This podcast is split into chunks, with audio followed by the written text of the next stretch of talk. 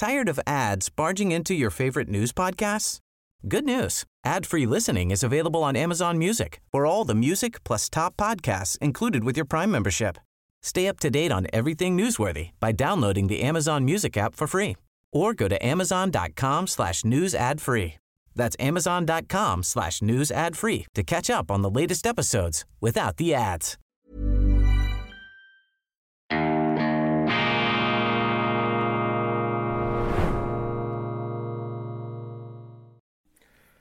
Grüezi miteinander, ganz herzlich willkommen, meine sehr verehrten Damen und Herren aus nah und fern. Ich begrüße Sie herzlichst zur internationalen Ausgabe von Weltwoche Daily, die andere Sicht, unabhängig, kritisch, gut gelaunt, ja bestens gelaunt am Montag, dem 23. Februar 2023. Weltwoche Daily international widmet sich ja schwerpunktmäßig Themen, die vor allem in Deutschland und in Österreich auf Anklang, auf Interesse stoßen könnten, hoffentlich. Aus Österreich erreicht mich eine Zuschrift mit heftiger Kritik und ich muss sagen, leider völlig berechtigter Kritik. Wir haben in der neuen gedruckten Weltwoche eine Hymne auf den Entertainer, Komponisten, Pianisten, Performer und Sänger Udo Jürgens Übrigens ein sehr gut geschriebener Artikel, ich darf das sagen, aber eine wichtige Information fehlt, nämlich dass Udo Jürgens ein Österreicher gewesen ist. Und das hat den Leser zu Recht in Rage versetzt. Er wirft uns Abgehobenheit vor und ich muss ihm da einfach leider Recht geben. Wir haben das zu wenig genau in den Blick genommen. Deshalb sei es hier hochoffiziell und voller Demut wiederholt. Asche auf mein Haupt. Selbstverständlich war Udo Jürgens Österreicher, nicht nur Österreicher, er war auch ein großartiger Österreicher, ein Bewunderer übrigens auch der Schweiz. Ich hatte die Ehre, ihn ein paar Mal interviewen zu dürfen. Ich war sogar einmal Laudator mit ihm zusammen an einer goldenen Feder des Bauer Verlages in Hamburg, damals als ich die Laudatio auf das Lebenswerk von Alice Schwarzer halten durfte Udo Jürgens äh, damals über den Pianisten Lang Lang, wenn ich äh, mich recht entsinne, eine ganz großartige Künstlerpersönlichkeit und natürlich Österreicher. Bitte entschuldigen Sie, hier war keinerlei Geringschätzung mitgemeint oder gar beabsichtigt. Beschränkung der Meinungsfreiheit, der Meinungsäußerungsfreiheit und der verlotterte Rechtsstaat. Das sind die zwei ganz gefährlichen Tendenzen momentan in Deutschland. Für mich zwei Hauptprobleme in der Politik, in der Gesellschaft, im Leben. Und die sind eben gefährlich, weil, weil, weil wenn sie in einer Demokratie sich befinden, in der nicht mehr offen diskutiert werden kann, wo die Leute Angst haben, ihre Meinung zu sagen, wo sie sich nicht mehr getrauen, bestimmte Kritik anzubringen, wo sie also so eine verklemmte Inquisitorenstimmung haben, dann leidet eben die Demokratie, dann kommen zwangsläufig schlechte Resultate heraus, dann stimmt etwas nicht mehr. Und das ist zweifellos der Fall in Deutschland. Das hat sich verschärft aufgrund der Erfolge der AfD. Das hat zu einer Art Frontenbildung geführt in der deutschen Innenpolitik. Das bildet sich auch in der Gesellschaft ab. Sie haben faktisch ein Kartell von allen Parteien gegen diese unbotmäßige Konkurrenz, gegen diese unbotmäßige Opposition. Und da möchte man den Deutschen eigentlich zurufen, vor allem den Politikern und den Medien, Entschuldigung, das ist Demokratie. Es gibt halt auch eine Opposition. Es gibt auch eine Opposition, die sich nicht an die Sprachregelungen und an die Salongebote des Mainstreams hält, sondern die versucht, weil sie eben eine Opposition ist, weil sie aus der Defensive kommt, weil die Medien sie ignorieren, muss sie halt auch provozieren, muss sie auch über die Stränge schlagen. Das muss man in einer Demokratie aushalten können. Ich habe volles Verständnis, dass man als Rechtsstaat gegen terroristische Organisationen auch in der Politik vorgeht, dass man eine wehrhafte Demokratie hat, dass man die Feinde der Demokratie, wie sie dann jeweils heißen, sich nicht einfach da beliebig ausbreiten lässt, selbstverständlich. Aber man muss natürlich auch aufpassen, dass solche Begriffe wie demokratiefeindlich nicht einfach vom Regierungslager missbraucht werden, um da ähm, ja, Oppositionelle zum Schweigen zu bringen. Und das, mein Eindruck, passiert eben in Deutschland nur allzu oft. Sobald jemand irgendetwas sagt, was da von diesem Mainstream abweicht, dann wird er gecancelt, wird er ausgegrenzt, wird er diskriminiert Und das ist eine Gefährdung der Demokratie, meine Damen und Herren. Und die Ironie, die tragische Ironie besteht darin, dass die, die dann eben vorgeben, die Demokratie zu verteidigen, indem sie Cancel-Kultur machen, die beschädigen sie, sie zertrümmern sie, sie treten sie mit Füßen. Und dass hier ein äh, vernünftiges Maß da den Deutschen abhanden gekommen ist, das sehen Sie daran, dass beispielsweise eine Politikerin wie Alice Weidel, die äh, sehr ähm, ja, auch scharf formulierende Fraktionschefin der AfD im Deutschen Bundestag, vermutlich von Millionen von Wählern oder von Hunderttausenden gewählt, also mit einem ganz klaren demokratischen Mandat. Und damit hat sie auch das Mandat und die Erlaubnis, die Regierung zu kritisieren. Das ist ihr Auftrag, diese Alice Weidel, wenn ich richtig informiert bin, findet zum Beispiel in einer Stadt wie Berlin kaum ein Hotelzimmer, weil man ihr sagt, ja oh nein, wenn da ein Hotel, wenn Sie kommen als Gast, dann haben wir die Antifa, die sogenannte Antifa, die Antifaschisten, die sprayen uns da ans Gebäude, belästigen unsere anderen Gäste, Sie müssen Verständnis haben, wir können das nicht machen. Und wenn das natürlich äh, solche Zustände sich ausbreiten, dann haben Sie eine Art, ähm, ja, ähm, Freiwildstimmung auf den Straßen in den Städten von Deutschland. Und da muss natürlich äh, entgegengewirkt werden. Und das passiert nicht. Das ist meine Beobachtung. Ich ähm, bin äh, enttäuscht, dass äh, auch meine Journalistenkollegen in Deutschland, auch wenn sie jetzt eine AfD niemals wählen würden, sie müssten sich viel prononcierter, dezidierter ähm, gegen solche ähm, Diskriminierung, gegen solche Verfolgungen müssten sie sich stellen weil sonst wird das ganze Gerede über die Wertegemeinschaft, über die Demokratie, das hat ja jetzt Hochkonjunktur im Ukraine-Krieg. Das alles wird dann zum hohlen Geplärr, das scherbelt dann gewaltig. Und auch die Politik müsste da mit gutem Beispiel vorangehen. Da müssten doch auch die Führenden, die Establishment-Politiker in Deutschland immer wieder ganz klar bekräftigen und unterstreichen, dass das nicht akzeptabel ist, dass man bei aller politischen Gegnerschaft gegenüber einer Partei wie der AfD, dass jede Form von körperlicher, sozialer oder sonstiger Diskriminierung, dass das einfach nicht in Frage kommt und dass hier der Rechtsstaat mit aller Deutlichkeit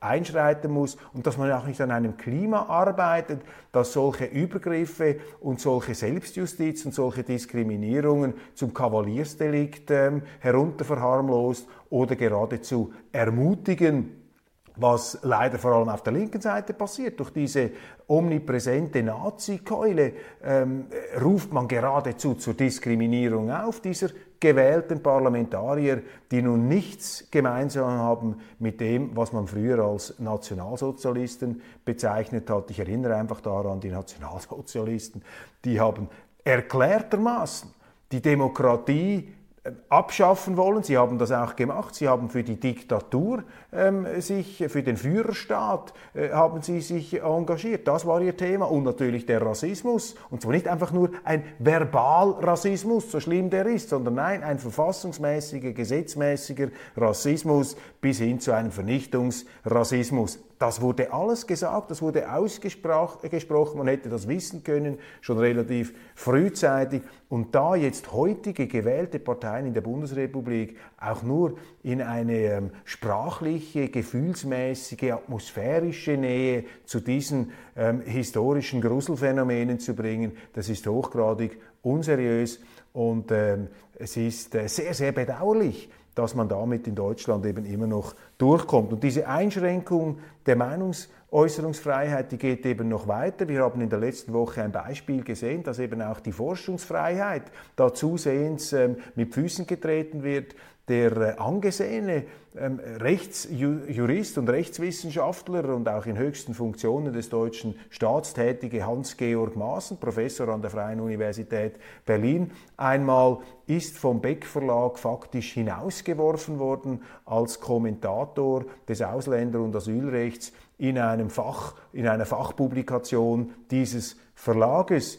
Und ich habe mich dann noch etwas weiter vertieft in diesen Fall und das ist äh, doch eigentlich recht erschreckend, was da passiert ist. Denn Maaßen ist nicht erst seit gestern da rausgemobbt worden, schon auch als, äh, als Autor früherer juristischer ähm, Fachartikel ist er zusehends da hinaus ähm, manövriert, hinaus gemobbt worden. Und mit dieser letzten ähm, Aktion hat der CH Beck Verlag im Grunde dokumentiert, dass er da kapituliert hat vor dieser faktischen Erpressung durch andersdenkende Juristen, äh, durch ähm, Rechtsgelehrte, die vielleicht andere Akzente setzen in ihren Interpretationen. Und das ist das ähm, Grundlegende, das ist das sachliche Problem in dieser Cancel Culture. Hier geht es ja nicht einfach nur um eine Person, um einen Hans-Georg Maaßen, sondern es geht darum, dass hier ein bürgerlicher Kommentator, ein bürgerlicher Fachgelehrter aus dem Bereich des Ausländer- und Asylrechts herausgedrückt werden sollte, mit einer klar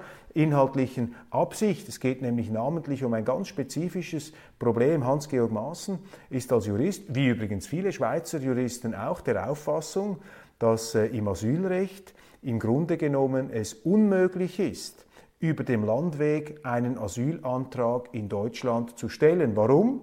Weil Deutschland umgeben ist von sicheren Drittstaaten und gemäß Dublin-Abkommen, das ist verbrieftes Recht, ist es nicht gestattet, einem Asylsuchenden ähm, über einen dritten, über einen, über einen sicheren Drittstaat in einen anderen Staat zu gehen, um dort, weil es ihm vielleicht besser gefällt, weil der Sozialstaat besser ausgestattet ist, dort ein Asylgesuch zu stellen. Die deutschen Behörden hätten also das Recht an ihrer Landesgrenze, so es sie denn noch gäbe, aber aufgrund des äh, Schengen-Abkommens sind ja die Landesgrenzen in der Europäischen Union aufgelöst worden, aber ähm, gemäß ähm, dem Dubliner Vertrag. Wäre es den deutschen Grenzbeamten im Grunde erlaubt, ja sogar geboten, sie wären verpflichtet dazu, Asylsuchende, die auf dem Landweg nach Deutschland kommen, ähm, zurückzuweisen und zu sagen, gehen Sie in den Land, äh, wo Sie jetzt äh, sind, einen Asylantrag stellen, das ist der richtige Weg. Und die, die da in Deutschland Asylanträge stellen, die müssten eigentlich mit dem Fallschirm über der Bundesrepublik abgesprungen sein oder irgendwie aus den Flugzeugen sich rausgeschlichen haben,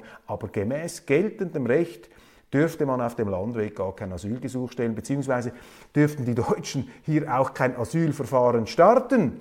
Und das ist ja genau die Krux dieser ganzen Ausländer- und Asylproblematik, dass wenn eben ein Asylsuchender mal in Deutschland ist, dann bleibt er in Deutschland, selbst wenn sein Asylgesuch abgelehnt wird. Ich habe Ihnen die Zahlen gebracht aus der Wochenzeitung Die Zeit. Weit über 300.000 vorläufig Aufgenommene halten sich in Deutschland auf. Die haben ein abgelehntes Asylgesuch. Die müssten im Prinzip das Land verlassen. Und gemäß Dubliner Abkommen sollten sie das auch. Müsste man sie in ihren Herkunfts-, Ankunftsstaat in der Europäischen Union zurückschaffen. Viele Staaten halten sich auch nicht an äh, Dublin, zum Beispiel die Italiener, anstatt diese Asylsuchenden zu registrieren, äh, geben sie ihnen ein Zugticket, damit sie die Züge besteigen und dann in den Norden ähm, fahren. Aber die müssten im Grunde das Land verlassen. Und die Tatsache, dass sie das Land nicht verlassen, sondern dass diese Hunderttausenden äh, mit abgelehntem Asylgesuch immer noch hier sind, zeigt ihnen ja, dass dieses Asylabkommen Schengen gescheitert ist, äh, Dublin, und dass die Art und Weise, wie das auch interpretiert wird, eben dass man einen Asylsuchenden auch wenn er auf dem Landweg gekommen ist, die,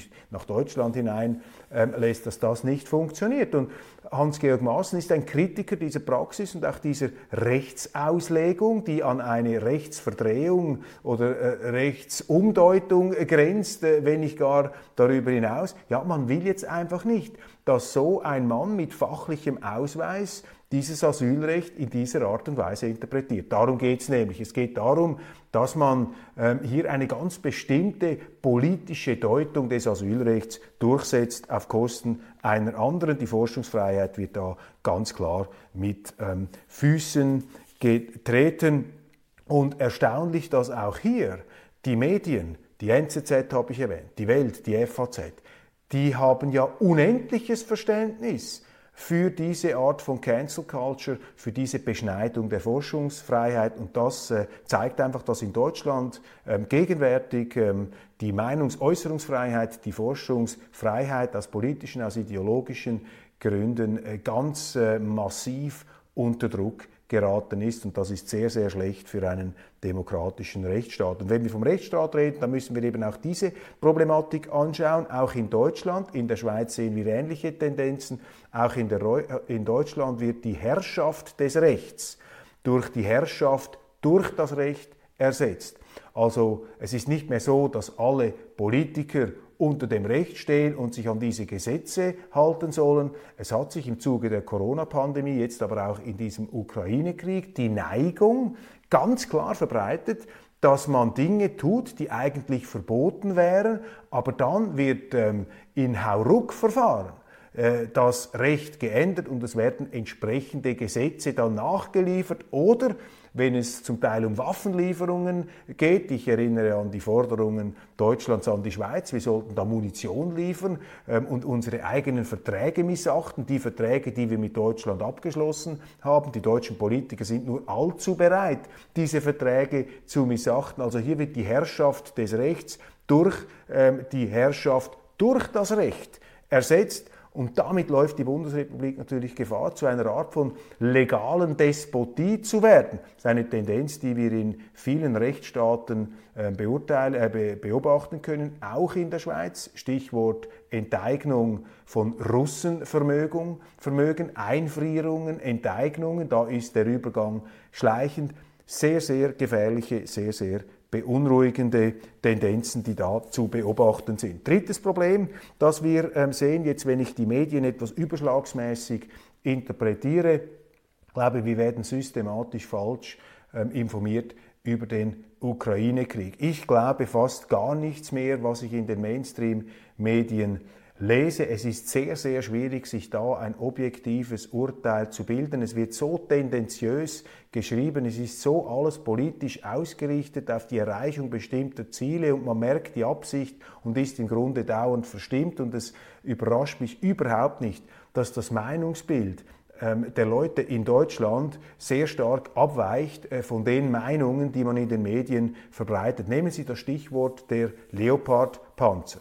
Die Medien die ich hier äh, regelmäßig lese, FAZ, Welt, Bildzeitung, Süddeutsche Zeitung, öffentlich-rechtliche Sender in Deutschland, die sind unisono der Auffassung, dass Deutschland nicht genug Leopard-Kampfpanzer in die Ukraine schicken sollte. Das sei ein moralisches Gebot. Man denkt überhaupt nicht daran, was das bedeutet, dass so eine Panzerlieferung natürlich auch von den Russen wieder beantwortet wird äh, mit ebenfalls militärischen Gegenmaßnahmen. Am Schluss wird einfach die Ukraine in einer gigantischen Blutmühle verheizt. Alle pumpen da Waffen hinein und jeder zeigt mit dem Finger auf einen anderen und die Medien heizen hier mit auf eine unverantwortliche und, wie ich meine, mein Eindruck, auf eine zusehends sich von der Wirklichkeit entfernende Art und Weise. Ukraine-Krieg. Ich höre Meldungen und ich sehe das auch, dass die Ukrainer starke Rückschläge erleiden auf dem Schlachtfeld. Wir hören obwohl das Ganze etwas heruntergespielt wird, das ist eben auch interessant, oder? Hat mir auch aufgefallen. Kaum haben die Ukrainer irgendeinen Weiler oder eine Stadt erobert oder die Russen vertrieben, dann sind das seitenlange Erfolgsnachrichten. Zum Beispiel die NZZ hat da wirklich seitenlang berichtet über diese Vorstöße, über diese Offensiven der Ukraine im Süden, Cherson und so weiter. Diese Städtenamen haben Sie gehört. Jetzt das Ganze seit Monaten festgefroren, enorme Verluste, auch und gerade auf ukrainischer Seite. Gleichzeitig sehen wir, wie im Nordosten die Russen vorstoßen, äh, wie sie die Verteidigungsriegel der Ukrainer perforieren, wie sie da durchbrechen. Es gibt sogar die Gefahr von Kesselschlachten. Sehr schwierig. Ich will mich da militärisch nicht auf die Äste hinauslassen. Ich sehe einfach erstens, dass diese Jubelmeldungen nicht mehr da sind in unseren Medien. Vor ein paar Wochen hätte man ja geglaubt, wenn sie da eins zu eins alles zum Nennwert nehmen, dass die Russen am Boden sind, dass die Ukrainer kurz vor Moskau stehen. Das Gegenteil ist der Fall.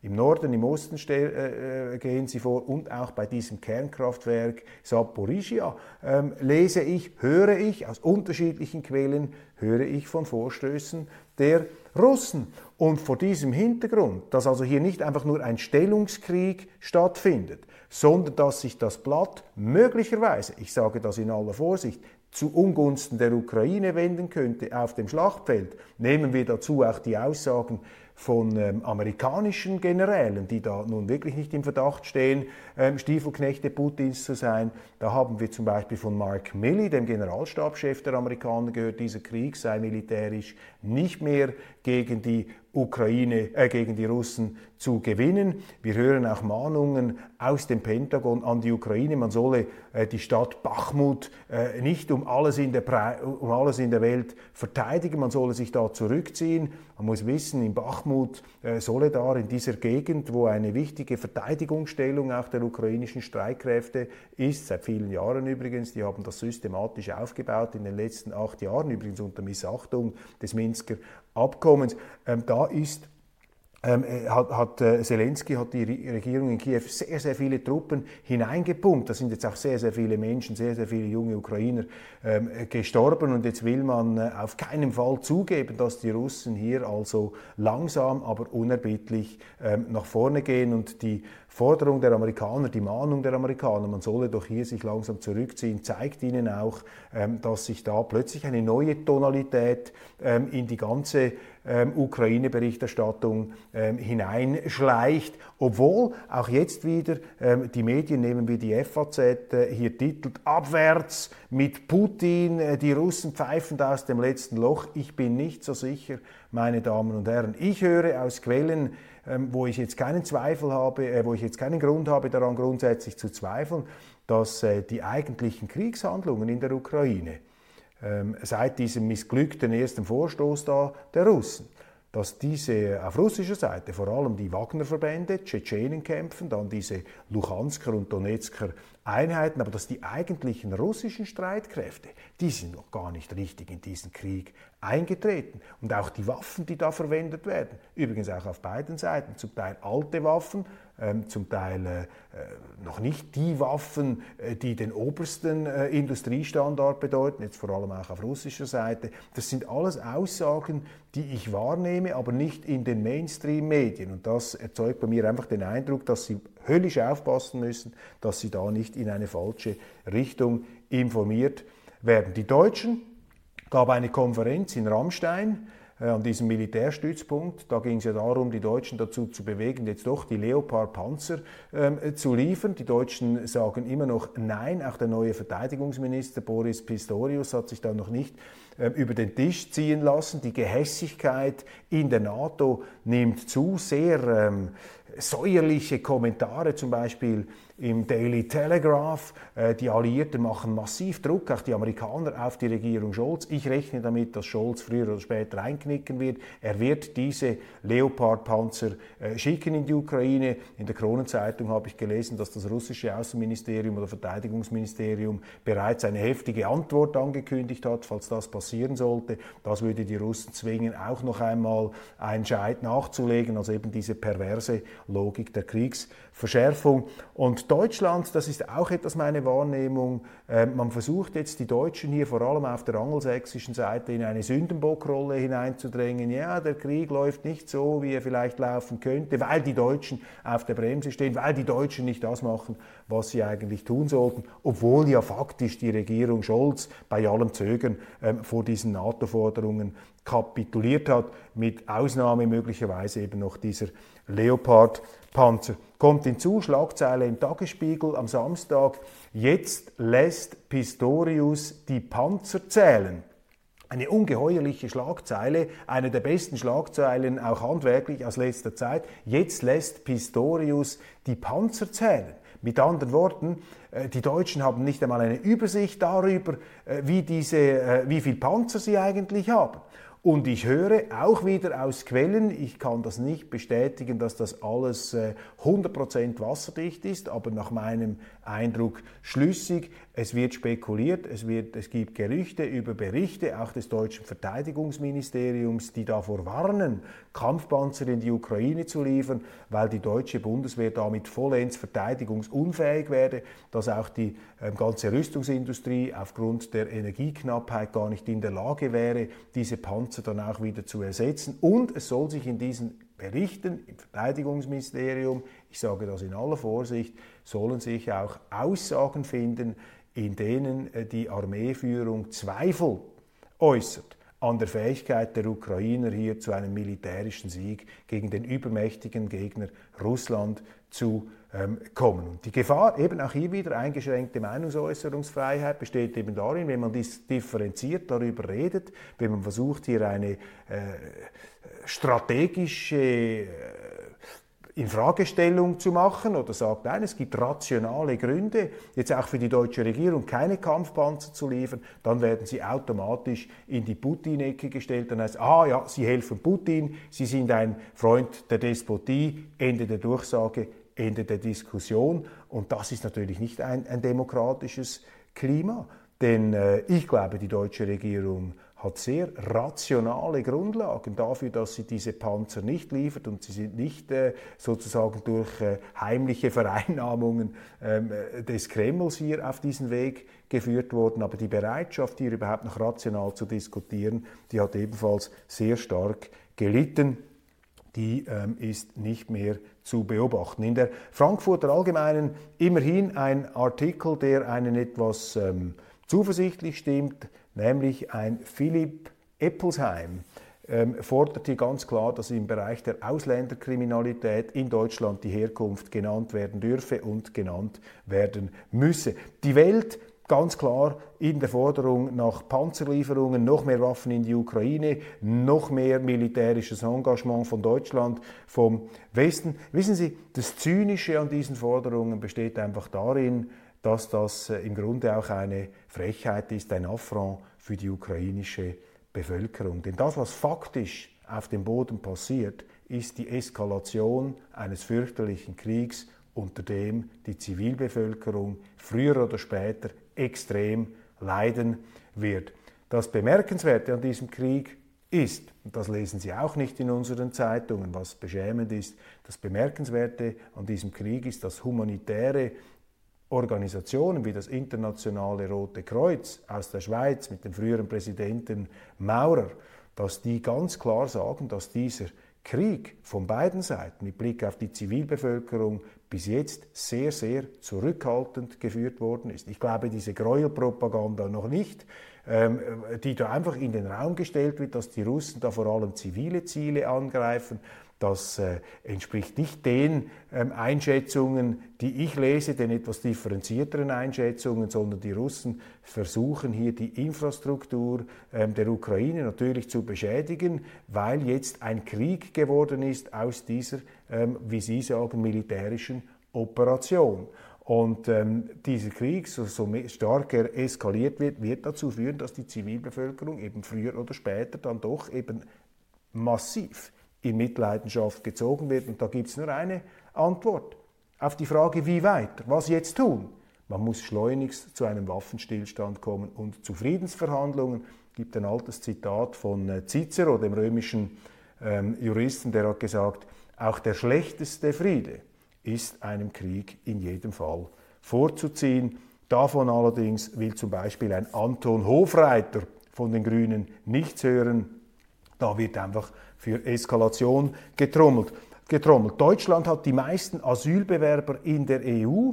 Insgesamt wurden im Jahr 2022 in Deutschland 226.467 Asylanträge gestellt. Dies mit einem dysfunktionalen Asylsystem, denn die meisten, die kein gültiges Asylgesuch haben, deren Asylgesuch abgelehnt wird. Ich habe es gesagt, die bleiben ohnehin in Deutschland. Christian Lindner, der FDP-Chef, geht auf seinen Kollegen Friedrich Merz los. Er sagt, äh, diese kleinen Paschas, so könne man nicht über Migration reden. Also er tritt hier eine Stildebatte los für mich eine falsche Akzentsetzung. Die Freien Demokraten, die FDP sollte sich hier nicht in Sprachkosmetik, in sprachstilistischen und sprachpolizeilichen äh, Ausschweifungen ergehen, sondern man müsste äh, vielmehr ganz konkret mit einer CDU zusammenarbeiten, mit den Bürgerlichen zusammenarbeiten, um das drohende neuerliche Asylchaos in Deutschland einzudämmen. Meine Damen und Herren, das war's von Weltwoche Daily international hier mit äh,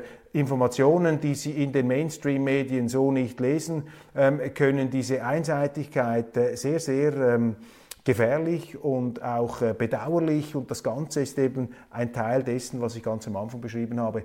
Ähm, ja, das Meinungsäußerungsspektrum verengt sich in Deutschland sehr, sehr stark. Und das, was Ihnen dann an Meinungen, an Informationen geliefert wird, ist bereits vorgeprägt, durchtränkt von dieser Meinungseinfalt, die da auf allen Kanälen zelebriert wird zum Schaden der Demokratie. Aber nicht verzweifeln, das kommt ans Licht, die Leute merken es und das ist der erste Schritt zu einer Korrektur. Man muss dann halt nach vorne gehen und dieses äh, Meinungsdiktat selber durchbrechen oder Politiker wählen, die sich nicht den Mund verbieten lassen. Einen wunderschönen Tag, wir sehen uns morgen wieder. Das war's, Weltwoche Daily International.